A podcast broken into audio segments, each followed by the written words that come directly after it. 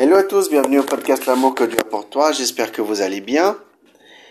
Aujourd'hui, nous allons parler, comme promis, de la deuxième partie de la, de la, de la, de la, série que nous avons parlé dans Jean 9. Hein, chaque bouteille compte et chaque personne compte. Deuxième partie. J'espère que vous allez bien, que vous avez passé une bonne semaine. Moi, de mon côté, ça va bien. Gloire à Dieu. Merci pour votre écoute. Merci pour votre fidélité, le partage des podcasts. Grâce à Dieu, euh, ce podcast grandit de jour en jour. Amen. Gloire au Seigneur. Très bien. Sans plus attendre, on va commencer. J'aimerais faire une prière que John Stott faisait avant de, de, de, prêcher. Euh, notre Père céleste, nous nous inclinons à ta présence. Que ta parole soit notre règle et ton esprit notre enseignant.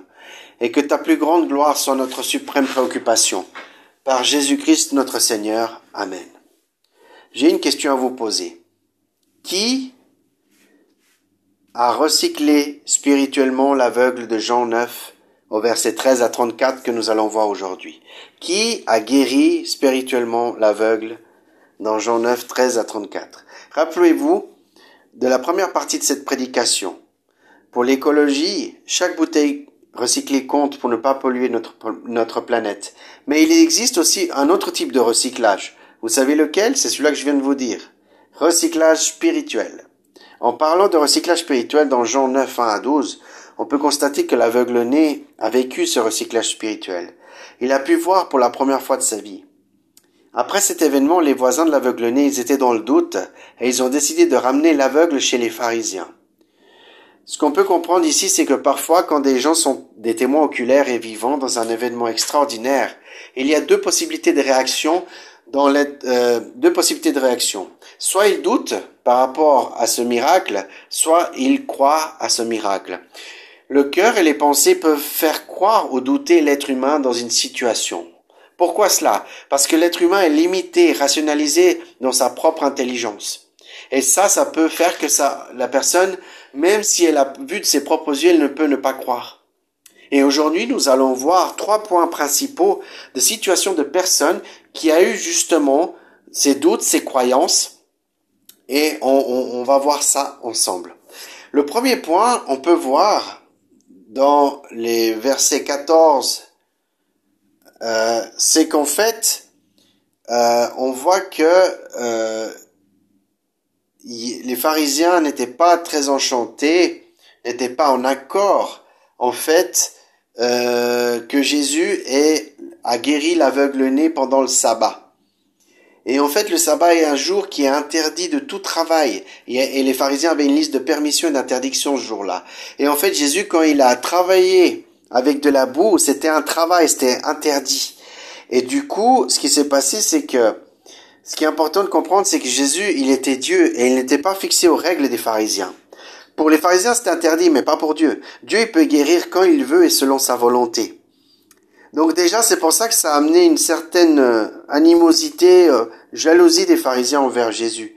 Aussi, dans les versets 13 à 17, on peut voir que les pharisiens, ils étaient sceptiques à cause de la popularité de Jésus et de son influence envers les personnes. Jésus était quelque chose qui était quelqu'un qui dérangeait les pharisiens parce que c'était quelqu'un qui guérissait plein de monde, que les foules étaient autour de lui, et ça posait problème au niveau des pharisiens. Ils étaient jaloux, ils critiquaient Jésus. Les pharisiens, ils ont décidé de faire trois interrogatoires. Donc il y a deux interrogatoires à l'aveugle-né et un des parents. Et nous allons voir après. Donc, ce qu'on peut dire, c'est que les pharisiens, ils avaient la division, comme les voisins. C'était dans la division, il y en a qui croyaient, il y en a qui croyaient pas. Et ils critiquaient Jésus sur le miracle, à cause du jour de sabbat que je vous expliquais avant. Et en fait, l'aveugle-né a reconnu que Jésus était un prophète et qu'il a guéri. Parce qu'on voit clairement dans ces textes, dans 13 à 17, que on voit clairement que l'aveugle, il reconnaît que c'était Jésus qui l'a guéri. Et en fait, il, a vraiment dit la vérité, il a dit que c'était vraiment lui qui l'a fait. Et on, voit que, euh, en fait, si l'aveugle-né, il a reconnu Jésus comme guérisseur dans sa vie, la question c'est la suivante. Pourquoi les pharisiens, ils ont fait cet interrogatoire? Malgré que l'aveugle a dit que c'était Jésus. Parce qu'en fait, dans le verset 18, on peut voir clairement la réponse de cette question. Les Juifs, ils ne croyaient pas qu'il était aveugle, cet homme. Ils ne croyaient pas qu'il avait retrouvé la vue. Ils ne croyaient pas que Jésus l'a guéri miraculeusement. Ils ne croyaient pas que Jésus était le guérisseur, qu'il était Dieu, qu'il était le Messie. Pourquoi je dis ça? Parce qu'ils ne croyaient pas, ils étaient dans leur cœur était dans l'incrédulité. Vous vous rappelez ce que je vous ai dit un peu avant, que le cœur et les pensées peuvent faire croire ou douter. Eux, ils étaient dans l'incrédulité. Ils ne croyaient même pas que cet aveugle, cette personne était aveugle à la base. Vous imaginez l'incrédulité dans le cœur des pharisiens? C'était vraiment une incrédulité quasiment totale, parce que l'aveugle a dit c'est Jésus qui m'a guéri, et eux, ils ne croyaient pas. Donc, qu'est-ce qui s'est passé? C'est comme ils n'ont pas cru justement à, ce témoignage de l'aveugle-né, ils ont fait décider de venir ses parents pour avoir leur version. Et ça aussi, c'est quelque chose, on voit que quand les gens ne croient pas, ils dérangent d'autres personnes pour avoir des versions, pour voir si c'est vraiment vrai ce qu'il dit. Voyez, ça, c'est des conséquences des gens qui ne croient pas, de l'incrédulité. Et en fait, euh, ce qui est intéressant, c'est que parfois Dieu, il peut utiliser la guérison d'une personne pour impacter et faire prendre conscience aux gens qui sont incrédules, qui ne croient pas, par rapport au miracle, par rapport à ceux qui doutent de Dieu. Quand il y a un miracle au milieu de personnes, qui doute de Dieu, qui croit pas, ça, ça laisse à réfléchir quand même. Il dit, mais c'est incroyable, cet homme-là avait une maladie, il a été guéri. Cet homme-là était aveugle, il est, et maintenant il a trouvé la vue. C'est quand même incroyable. Et, et, et le Saint-Esprit, il nous fait prendre, il fait prendre conscience à ces gens qui doutent, de dire, mais il y a quand même quelque chose qui s'est passé, c'est pas, jusqu'à maintenant il était aveugle ou dans cette maladie, dans cette condition, et d'un coup, plus rien. Et, vous voyez, et des fois Dieu il, travaille de cette manière, il fait permettre que les gens, il, à travers Saint Esprit, qui, les fait prendre conscience que il dit mais il y a quand même quelque chose qui qui s'est passé, c'est pas c'est incroyable. Et on va voir justement le deuxième point, c'est que justement les, les pharisiens comme je vous ai dit avant, c'est que comme les pharisiens ne croyaient pas le témoignage de l'aveugle, ils ont fait déplacer les parents, hein, on voit dans les versets 18 à 19, et en fait, euh, on voit que ce qui est intéressant ici, dans ce texte, c'est que là, il y a l'interrogatoire des, parents. Hein, et puis, ce qui est intéressant ici, c'est qu'ils posent la question, euh, ils posent la question, les pharisiens, euh, je vais vous dire tout de suite, donc 18 à 19, parce que je prends aussi la Bible, ils interrogèrent et disent dans le verset 19, Est-ce cela votre fils que vous dites qu'il est né aveugle? Comment est-ce qu'il voit maintenant? Là, c'est deux questions que les pharisiens posent aux parents. Ok? Ça, c'est important. La première, réponse qu'ils vont donner à la première question, c'est qu'en fait, ils vont dire, nous savons que c'est notre fils et qu'il est né aveugle. Donc eux, ils ont affirmé, hein, ils ont déjà enlevé un peu la crédulité des pharisiens, parce que les pharisiens ils disaient que lui il a jamais été aveugle. Donc les, les parents ils ont dit non non mais c'est notre enfant, il était vraiment aveugle depuis sa naissance, il a jamais vu. Et euh, en fait ça a brisé un peu l'incrédulité des des pharisiens et leur euh, et leur euh, point de vue, leur croyance. Et puis du coup ça c'était vraiment quelque chose déjà important. Et après on voit la deuxième question Hein, la deuxième question, comment donc voit-il maintenant? Et en fait, dans la deuxième question, dans le verset 21, les pharisiens ils disent, mais comment il voit maintenant ou qui lui a ouvert les yeux? Donc, hein, ils savaient pas tout en fait, les parents. C'est ce que nous savons. Et regardez ce que la fin du verset 21. Et c'est là où nous allons voir le deuxième point principal, ne pas fuir ses responsabilités, parce que les parents, ils ont dit, interrogez-le lui-même, il a de l'âge, c'est-à-dire il est adulte, il parlera de ce qui le concerne. Donc, pourquoi les parents, ils ont répondu comme ça? En fait, les parents, il faut bien comprendre que les parents, euh, c'est un manque de responsabilité euh, je dirais au niveau des parents et de courage. Pourquoi? Parce que ils ont décidé de fuir les responsabilités par rapport à qu'il a été guéri par Jésus. même s'ils ne savaient pas exactement qui, mais ils voulaient, eux, ils voulaient vraiment euh, se débarrasser de la, question numéro 2 des pharisiens. Parce que pourquoi? Parce que c'est parce qu'en fait, euh, ils ont eu peur. Les parents, ils ont eu peur de quoi? Les parents, ils ont eu peur d'être expulsés de la synagogue. D'accord? Mais comment ça Ils ont eu peur euh, d'être expulsés de la synagogue? Oui, parce qu'en fait, les pharisiens, ils avaient convenu, on peut voir dans le verset 22, euh, que si quelqu'un reconnaissait, les juifs étaient déjà convenus que si quelqu'un reconnaissait Jésus pour le Christ, il serait exclu de la synagogue. Et les parents, ils ont eu peur d'être expulsés de la synagogue. Et vous savez ce que ça veut dire être expulsé de la synagogue? C'est être privé de certains milieux, c'est-à-dire socio-économiques, familiaux, être anathème, c'est-à-dire euh, maudit par les pharisiens, par les scribes.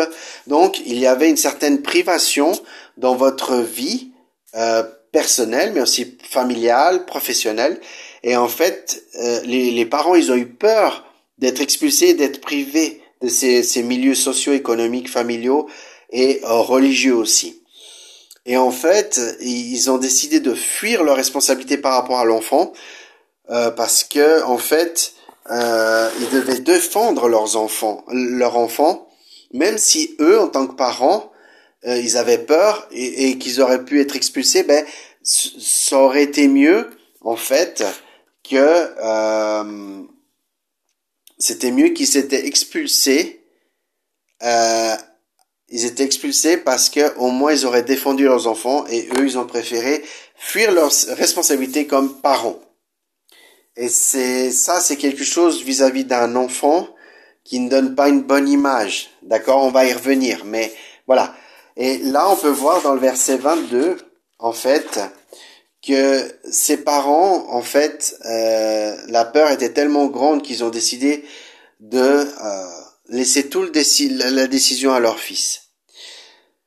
Et là, on va voir justement dans ce verset, dans le troisième point principal, qui est ne pas renier Jésus, c'est que en fait, cet homme-là, il, avait une nouvelle foi. Ok, il a été guéri euh, de la vue et il a eu une nouvelle foi. C'était une nouvelle foi qu'il a eue. Il a été sévèrement testé par les pharisiens et les scribes.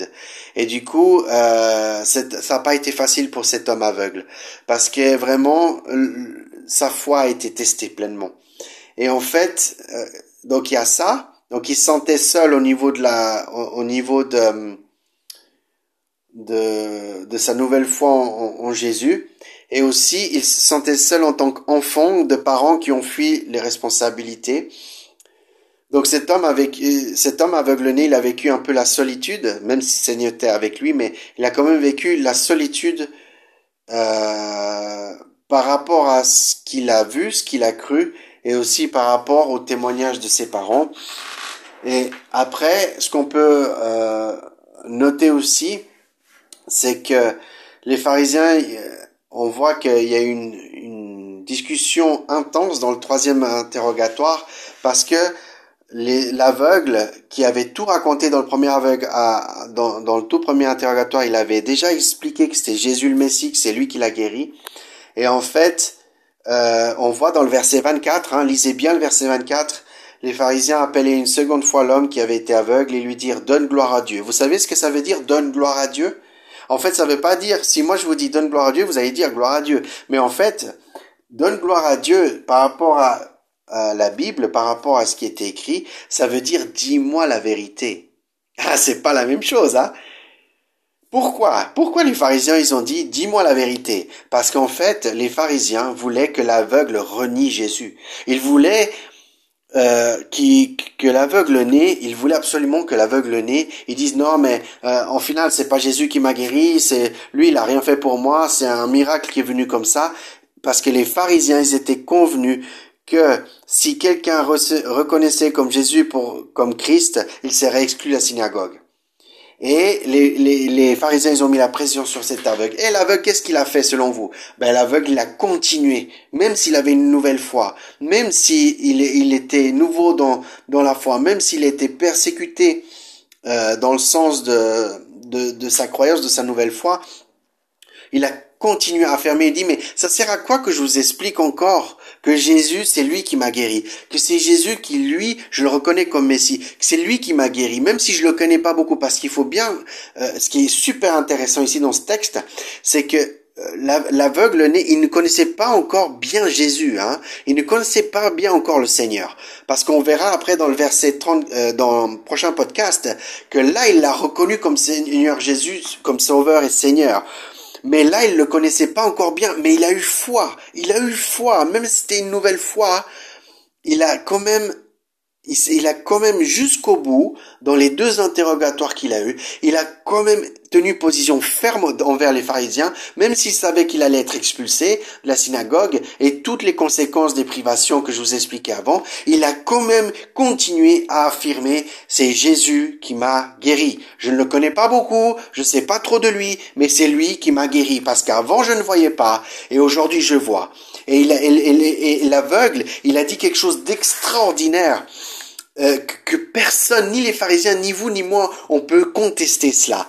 C'est qu'il a dit, euh, euh, je vais vous dire tout de suite, verset 32, lisez le verset 32 de Jean 9.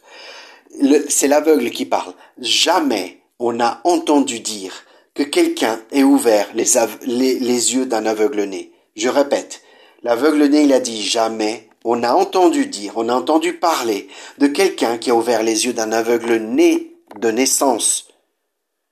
Et ça, personne peut le, personne peut dire euh, ah non c'est pas vrai, non.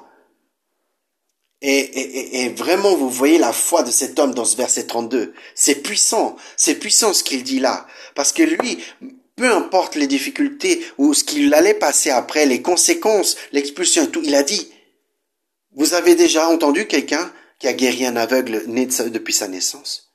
Et là, tout le monde dit, personne n'en a entendu. Vous voyez?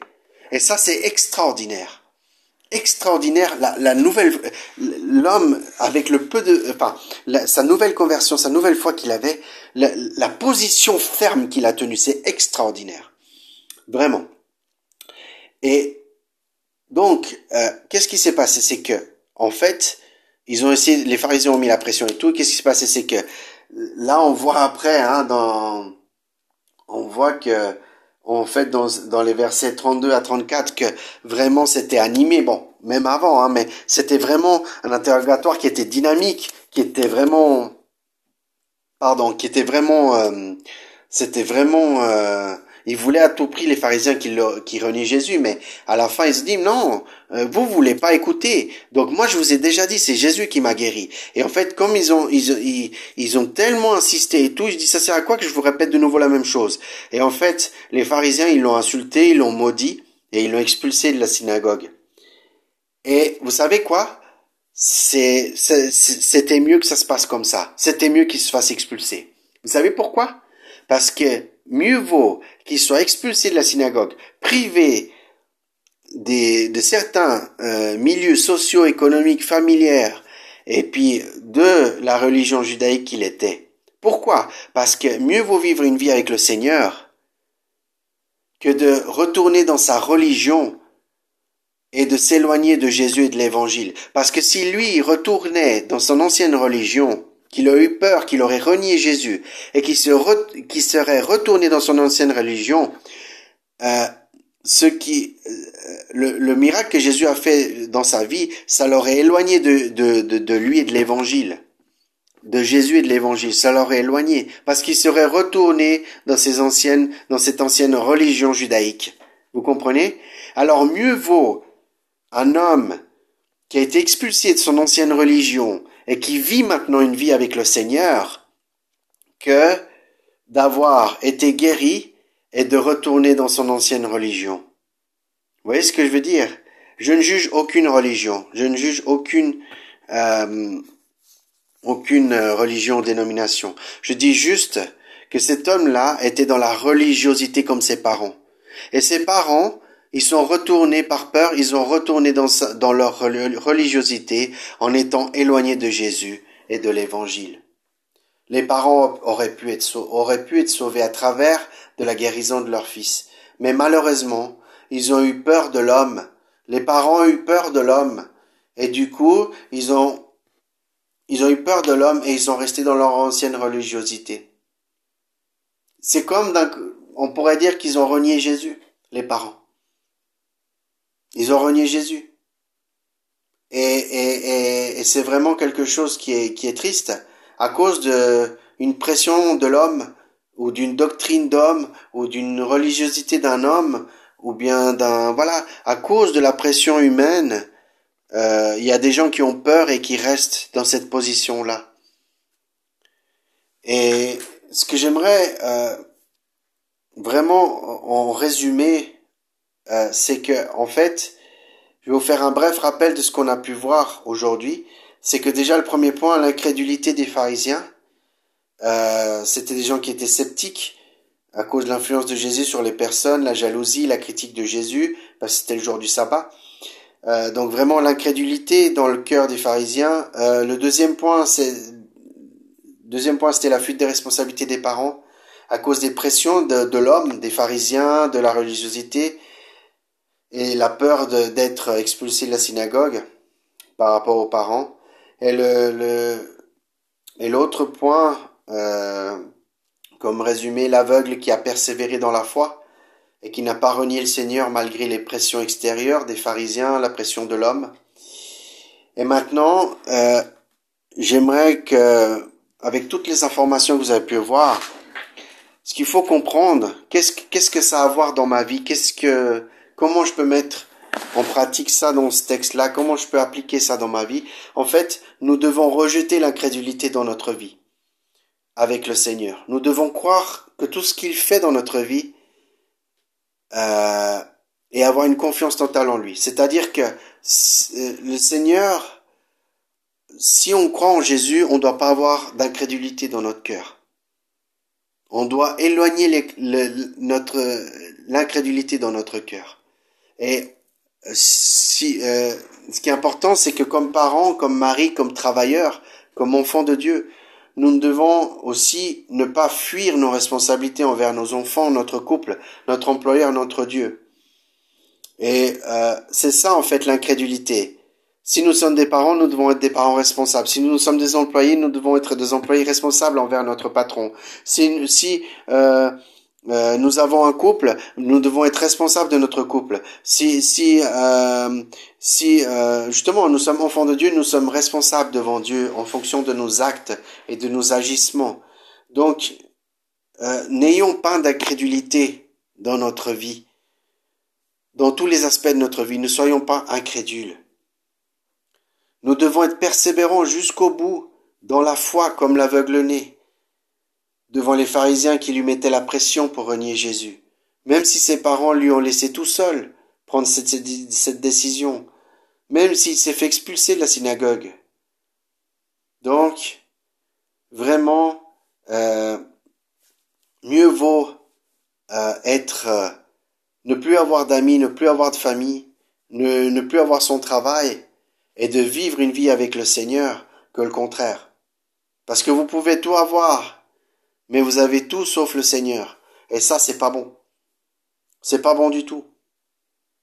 Mieux vaut avoir, mieux vaut avoir une vie avec le Seigneur en n'ayant plus euh, euh, voilà, si, si, euh, par exemple, vous, vous croyez en Jésus, vous vivez une vie pour le Seigneur, et que votre famille vous met trop la pression, vous, vous, même des parents ou de la famille proche vous met trop la pression ou vous comme une persécution, prenez vos distances. Ça, je dis pas de couper les relations, mais prenez vos distances. Vivez une vie avec le Seigneur. Priez pour eux aussi. Priez pour tous ceux qui vous persécutent, c'est ça que Jésus a dit. Bénissez vos ennemis. Priez ceux qui ne croient pas en Jésus et qui sont à côté de vous. Priez pour le Seigneur. Priez au Seigneur pour qu'il soit des personnes qui peut-être un jour puissent accepter le Seigneur. Et maintenant, la question que je vous avais posée au début, qui a recyclé spirituellement l'aveugle-né? Qui a guéri cet aveugle-né? C'est Jésus la réponse. Jésus a recyclé spirituellement le cœur de cet homme. Il a recyclé les yeux de cet homme physiquement. Donc, Jésus a recyclé spirituellement parce que chaque personne compte et chaque bouteille compte pour chaque pardon, chaque bouteille compte. Mais pour Dieu, chaque personne compte. Chaque personne compte. Pourquoi? Parce qu'il est un Dieu d'amour. Et il nous aime. Et il aimerait... Euh, euh, il veut nous utiliser. Il, il veut avoir, il veut qu'on ait une relation avec lui.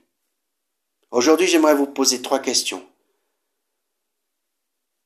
Souhaitons-nous être cyclés spirituellement par Jésus dans notre vie?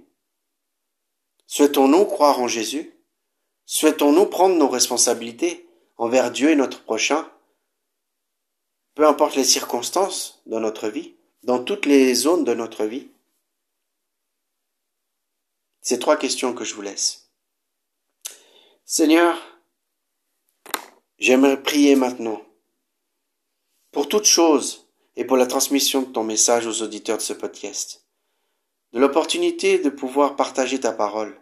Seigneur, je te demande dans le nom de Jésus que tu puisses nous recycler intérieurement comme cet aveugle-né, que tu puisses ôter toute pensée et agissement d'incrédulité, d'irresponsabilité, de négligence, que ce soit envers toi ou notre prochain, et dans toutes les zones de notre vie, et dans notre cœur.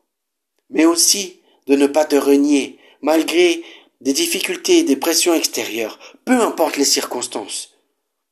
Seigneur, donne à, chacun d'entre nous ta paix, ta joie, ta protection pour cette semaine. Et qu'il puisse, et que nous puissions être recyclés spirituellement. Je te demande pour chacun d'entre nous, pour tous ceux qui m'écoutent, pour tous ceux qui vont écouter ce podcast. Je te demande tout cela, que tu puisses agir et tendre ta main dans leur vie, dans le nom de Jésus et aussi pour ma vie, Seigneur. Dans le nom de Jésus-Christ. Amen. Voilà, c'est la fin de ce podcast. N'oublie pas l'amour que Dieu a pour toi. J'espère que vous avez pu apprécier. Ça a pris du temps, cette prédication. Ça a pris du temps, beaucoup de temps. Mais ce qui est important de savoir, il me reste encore deux minutes, c'est que je ne veux pas répéter encore toutes les choses que j'ai dit, mais vraiment c'est important que vous, vous écoutiez ce podcast plusieurs fois. C'est un conseil que je vous donne. Vous êtes obligé à rien.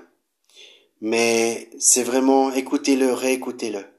Parce que vraiment, euh, moi j'ai des choses à corriger dans ma vie. Et chacun d'entre nous, je pense aussi qu'on a, on a, on a des choses à corriger.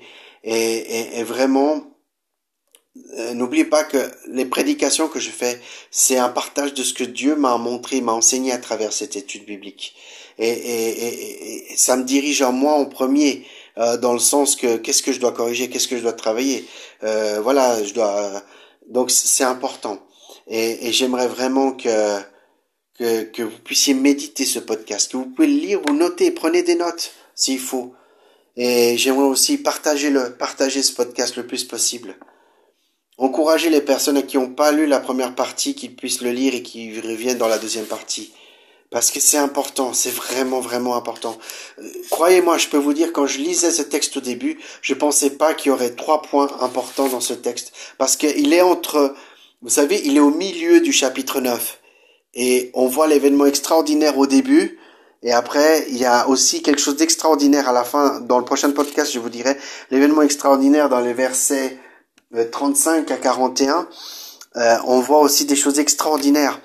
Et, et, euh, et, vraiment, on voit que l'aveugle, il a reconnu Jésus comme Seigneur et Sauveur. Vraiment, il a connu le, le, le, le, le guérisseur, celui qui l'a, qui l'a recyclé spirituellement, celui qui l'a guéri dans son cœur spirituellement et aussi physiquement au niveau de ses yeux. Et on peut voir aussi que Jésus va corriger aussi les, les aveugles pharisiens. Et euh, ça sera pour le prochain épisode, ok? Mais c'est vraiment important que, que vous sachiez que que, que moi j'aurais jamais pensé avoir ces trois points. C'est vraiment Dieu qui m'a qui, qui a mis l'accent sur ces trois points euh, de, de ce sermon. Voilà. Sans sans sans ajouter plus.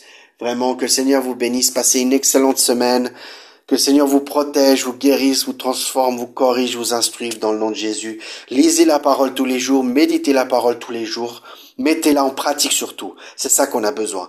Mettez, mettons chacun d'entre nous et pour moi-même aussi, on pratique la parole de Dieu. Dans le nom de Jésus, soyez bénis. À bientôt.